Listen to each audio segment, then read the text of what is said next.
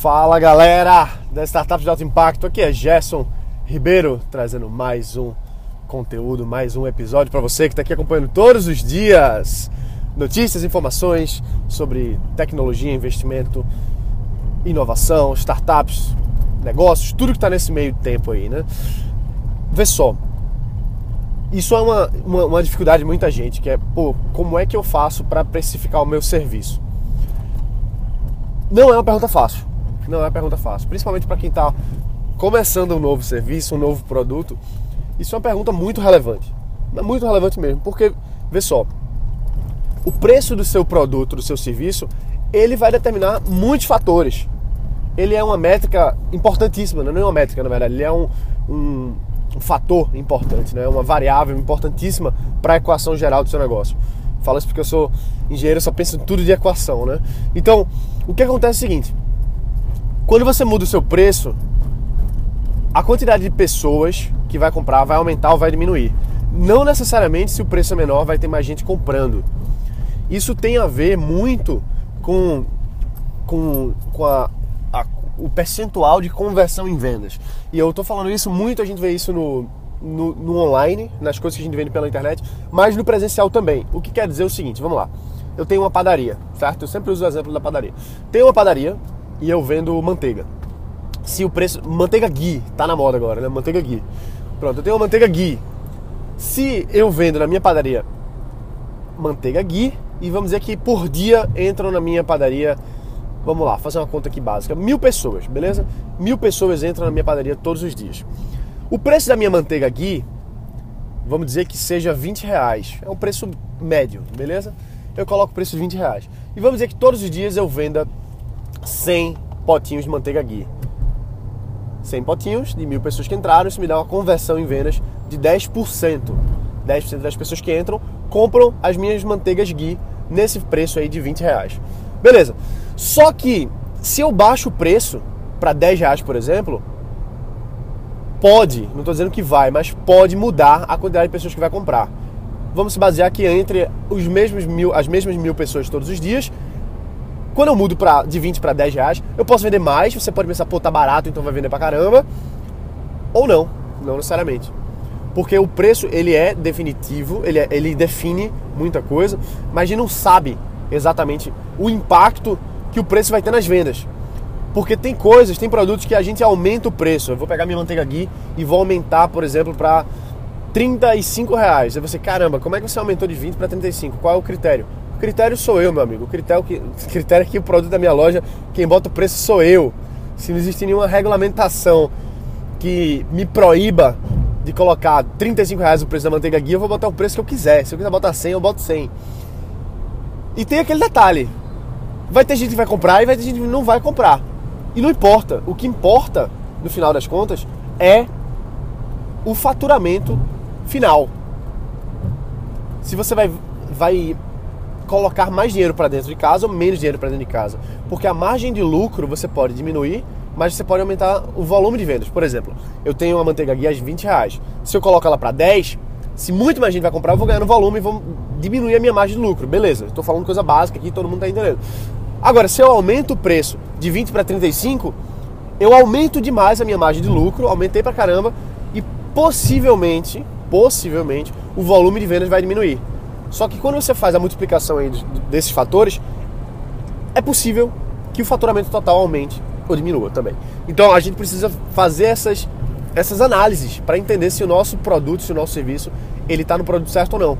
E como é que eu sei, Gerson? Se eu boto um preço da manteiga guia a 20 reais, ou a 10 reais, ou a 35 reais, ou sei lá. Não, não dá para saber. Não dá para saber. O único, a única forma de você saber o melhor preço é testando. Vai ter gente que vai dizer, ah, é melhor fazer assim, ah, é melhor fazer assado. Mas a, a única forma de realmente saber é você, no, na sua padaria, online, você tem aí seu negócio, seja lá o que for. Enfim, é você fazer o teste de preço. Então não adianta perguntar, Gerson, qual é a melhor forma de precificação? Eu não sei. Eu não sei. Depende do seu modelo, depende da sua estratégia final também. Porque vamos lá, a manteiga ghee. Eu posso vender, vamos dizer que o custo que eu compro, eu compro a manteiga ghee, vamos dizer, a 8 reais, beleza? Eu compro a 8. Compro a 8. E eu posso vender a 20, posso vender a 35, eu posso vender a 10. Pô, Gerson, mas você compra 8 e vai vender a 10, você quase não teve lucro. Mas eu posso fazer melhor ainda, eu posso vender a manteiga ghee a 8 reais. Peraí, não faz o menor sentido. Você tá vendendo. tá comprando a 8, tá vendendo a 8, você trocou 6 por meia dúzia. Que babaquice é essa, né? Depende. Você pode vender um produto a preço de custo porque aquele comprador vai comprar outros produtos e você se diferencia. E lógico, tem a questão da guerra do preço, que ninguém ganha na guerra do preço, todo mundo sabe disso. Só que depende da sua estratégia. Você pode vender o produto bem baratinho, a preço de custo, e no final das contas, ganhar em outro produto. Então quando a pessoa vai lá comprar manteiga Guinness, ela vai ficar feliz porque está comprando barato a 8 reais, muito mais barato que por aí, que tem gente vendendo a 35 reais e você está comprando a 8. Só que aí você chega assim, olha, a propósito, manteiga ghee vai muito bem com leite de cabra. Compre leite de cabra. E aí a pessoa compra outro produto e você aumenta a sua margem de lucro. E aí, lógico, você vai oferecer produtos de lucratividade é, é, interessantes para você. E por que, que eu estou falando isso? Isso aqui não é ideia minha não, tá? Isso aqui é o, o mercado estuda precificação há anos. Ele faz coisas interessantes, como por exemplo, o, os Estados Unidos, o a McDonald's. McDonald's é uma grandíssima empresa de fast food, a gente se conhece muito bem. A, aqui no Brasil não é tanto assim, mas nos Estados Unidos, principalmente alguns anos atrás, hoje eu acredito que ainda seja assim. Faz tempo que eu não como McDonald's, mas a McDonald's ele tem o, o preço do hambúrguer muito barato. Um hambúrguerzinho é um dólar, dois dólares, um negócio assim, super, super barato, às vezes mais barato, 80 centos de dólar. Aí você diz, pô, como é que eles ganham dinheiro vendendo hambúrguer a um dólar? O fato é que ele não ganha hambúrguer vendendo a um dólar. A McDonald's sabe, e agora eu vou fazer uma conta que eu não lembro os números exatos, mas eu li esse estudo mostrando isso.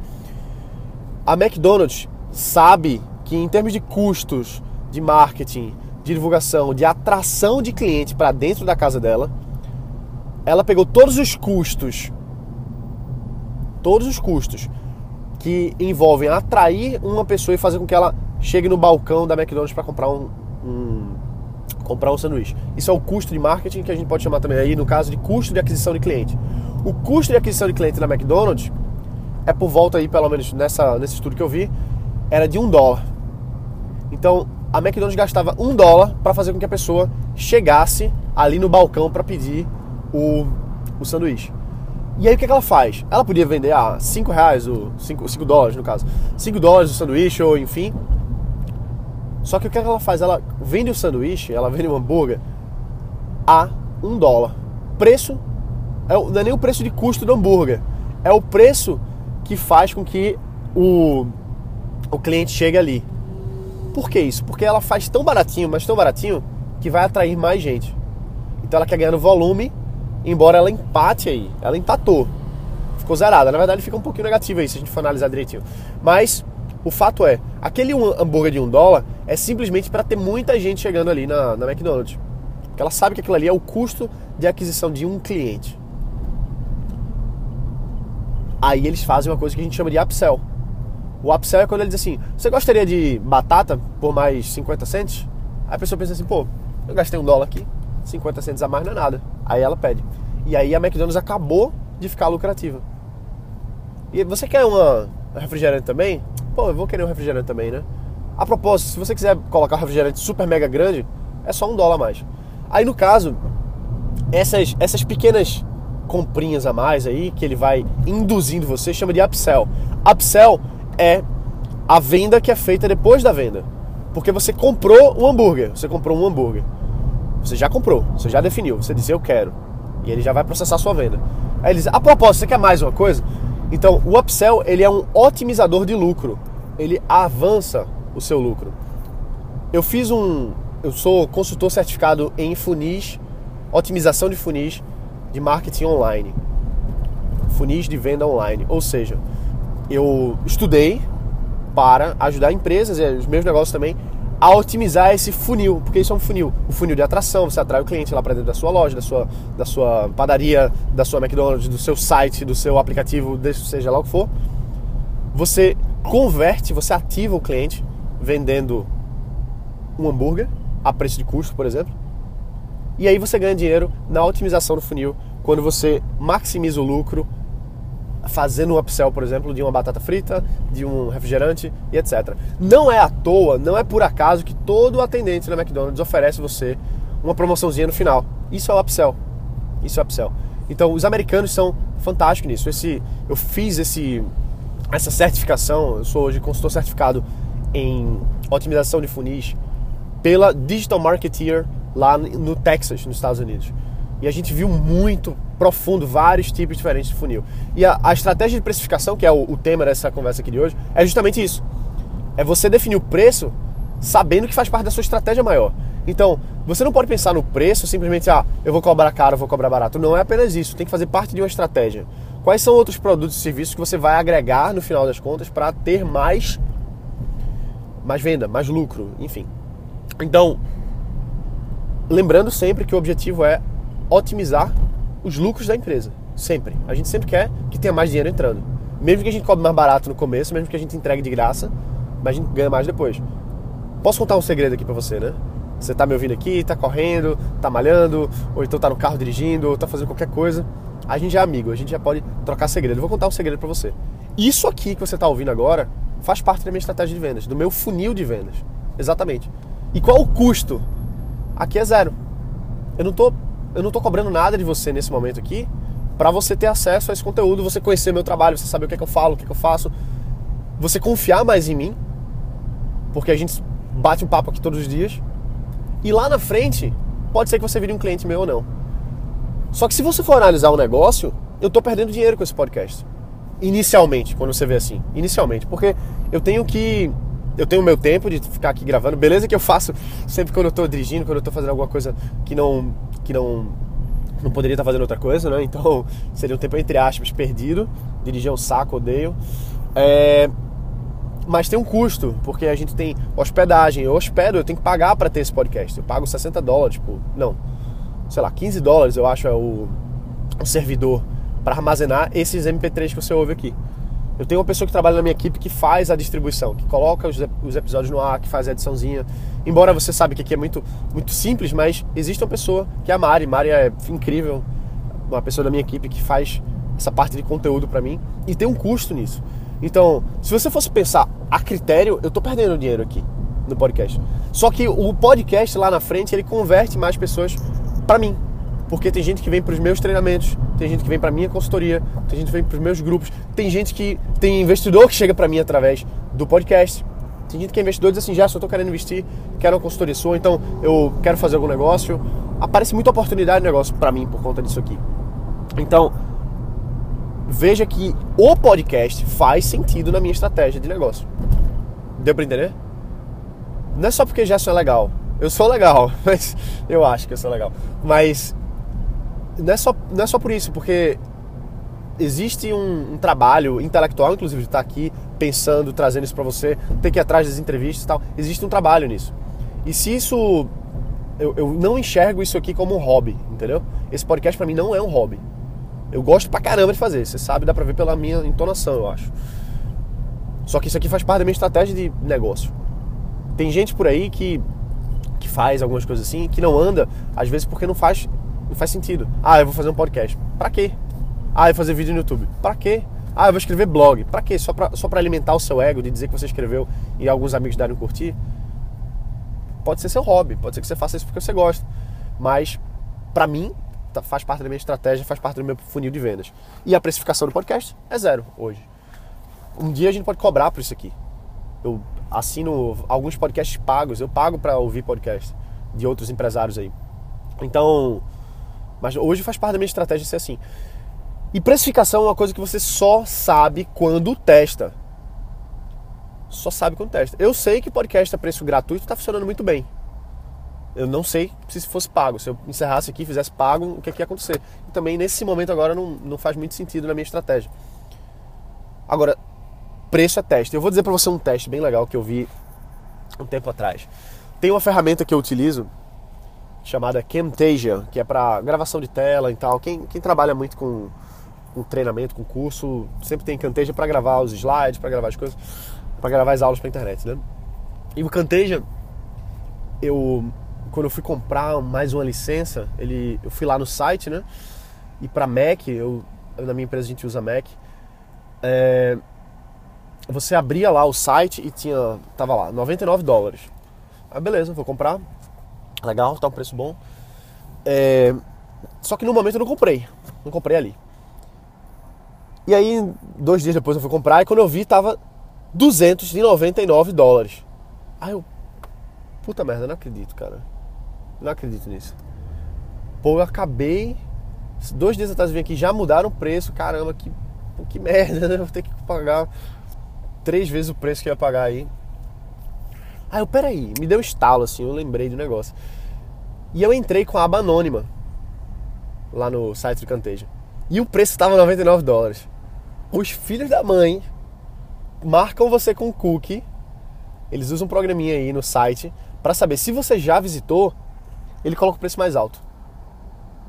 Se você está visitando pela primeira vez, ele coloca o preço mais baixo. Pô, Jess, os caras são muito sacana. Não, os caras estão testando o preço. Isso faz parte da estratégia deles. Então, o mesmo produto tem dois preços diferentes. Entendeu? E vai ter cliente que não vai gostar, vai ter cliente que vai reclamar.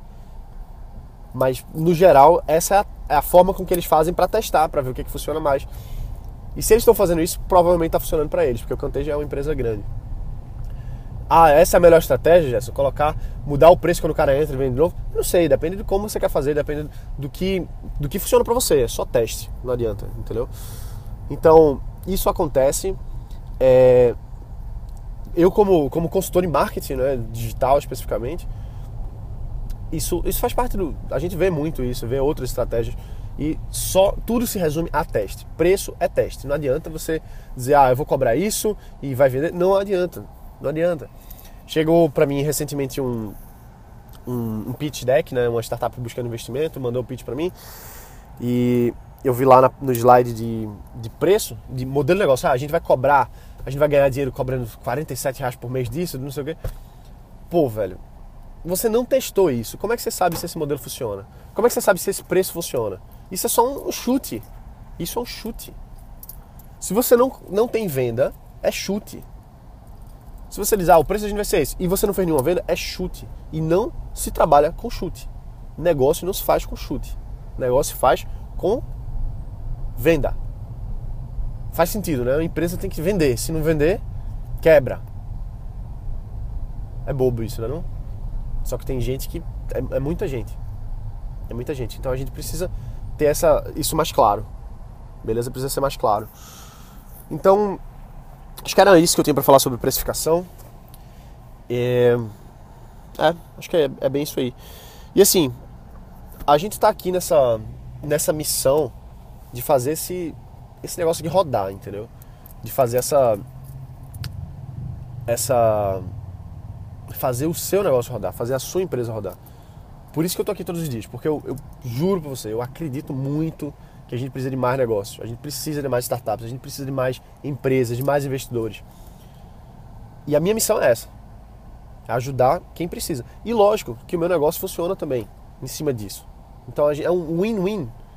Eu ganho para fazer uma coisa que eu amo e que eu acredito. É, é para mim isso é lindo, para mim isso é maravilhoso. Para mim não é um, nenhum trabalho. Eu, eu gravo isso aqui porque eu amo, porque eu gosto. E no mesmo tempo isso traz mais pessoas para criar seus negócios, suas empresas, para ser livre mesmo, né? Porque a, a minha visão é de que, pô, eu, eu, não, eu não gosto de bater ponto. Eu não gosto de bater ponto. Eu não gosto de usar farda de, de empresa. Eu gosto de fazer a minha ideia, colocar em prática, dar certo, dar errado, testar o meu preço, aumentar o meu preço. Se eu quiser viajar, eu viajo. Se eu quiser tirar um dia de folga, eu tiro. Lógico que a maioria das vezes não é assim mesmo. Muito pelo contrário, eu trabalho pra caramba. Sábado, domingo, durante a semana até mais tarde, acordando mais cedo. Mas é fazendo uma coisa que eu gosto. Então, é, é feito ter um hobby. Só que você ganha para fazer o seu hobby. Isso é, é, criar um negócio, né? É ser dono do próprio nariz, vamos dizer assim. É uma questão de liberdade. Para mim, ter um negócio, empresa, startup é, é a sua liberdade. A sua liberdade. E por que startup no final das contas? Porque startup para mim é a forma mais rápida, fácil, de verdade, é mais fácil,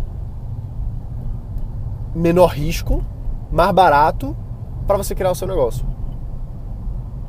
Startup tem risco, lógico que tem risco. Só que para você validar é muito mais rápido. Você pode fazer isso nas suas horas vagas. Você pode fazer isso com pouquíssimo dinheiro. Pouquíssimo dinheiro. Um amigo meu, Eric, eu gravei uma entrevista com ele aqui outro dia. Ele falou, pô, começou a empresa dele com. A startup, a empresa dele, com, sei lá, foi 7 dólares, 10 dólares, uma coisa assim. E é verdade. Você faz as suas primeiras vendas, você faz a maquininha rodar, de graça. Tem tanta ferramenta por aí.